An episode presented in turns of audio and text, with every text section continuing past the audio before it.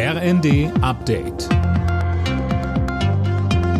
Stündlich neu. Auf den Punkt informiert. Ich bin Gisa Weber. Guten Abend. Im Tarifstreit im öffentlichen Dienst haben sich Arbeitgeber und Gewerkschaften geeinigt. Die über eine Million Beschäftigten bekommen in mehreren Schritten insgesamt 3000 Euro Inflationsprämie. Ab November nächsten Jahres steigen die Gehälter dann um 200 Euro monatlich. Eine weitere Erhöhung um 5,5 Prozent gibt es im Februar 2025. Die Einigung gilt für alle Bundesländer außer Hessen. Das handelt seinen Tarifvertrag selbst aus. Im Streit um den Haushalt für nächstes Jahr fordert die SPD, die Schuldenbremse erneut auszusetzen. Ein entsprechender Antrag wurde auf dem Bundesparteitag beschlossen.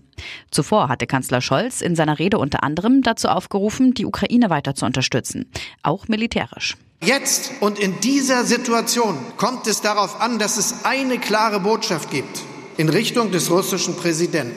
Er soll und er darf nicht darauf rechnen, dass wir nachlassen, dass wir nicht weiter in der Lage sind, das aufzubringen, was die Ukraine braucht, um sich gegen diesen Angriff auf das eigene Land zu verteidigen.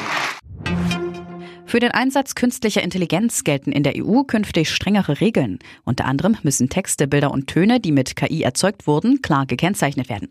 Dass EU-Parlament und Mitgliedstaaten dem Gesetz zustimmen, gilt als sicher. Heftige Klatsche für Bayern München in der Bundesliga. Der Rekordmeister kam bei Eintracht Frankfurt mit 1 zu 5 unter die Räder. Union hat mit einem 3 zu 1 gegen Mönchengladbach den ersten Ligasieg seit Ende August eingefahren. Außerdem spielten Wolfsburg-Freiburg 0 zu 1, Bremen-Augsburg 2 zu 0 und Heidenheim-Darmstadt 3 zu 2. Und Karl Geiger hat das Weltcup-Springen in Klingenthal gewonnen. Er verwies Dauersieger Stefan Kraft aus Österreich auf Platz 2.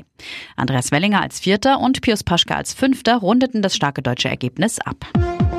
Alle Nachrichten auf rnd.de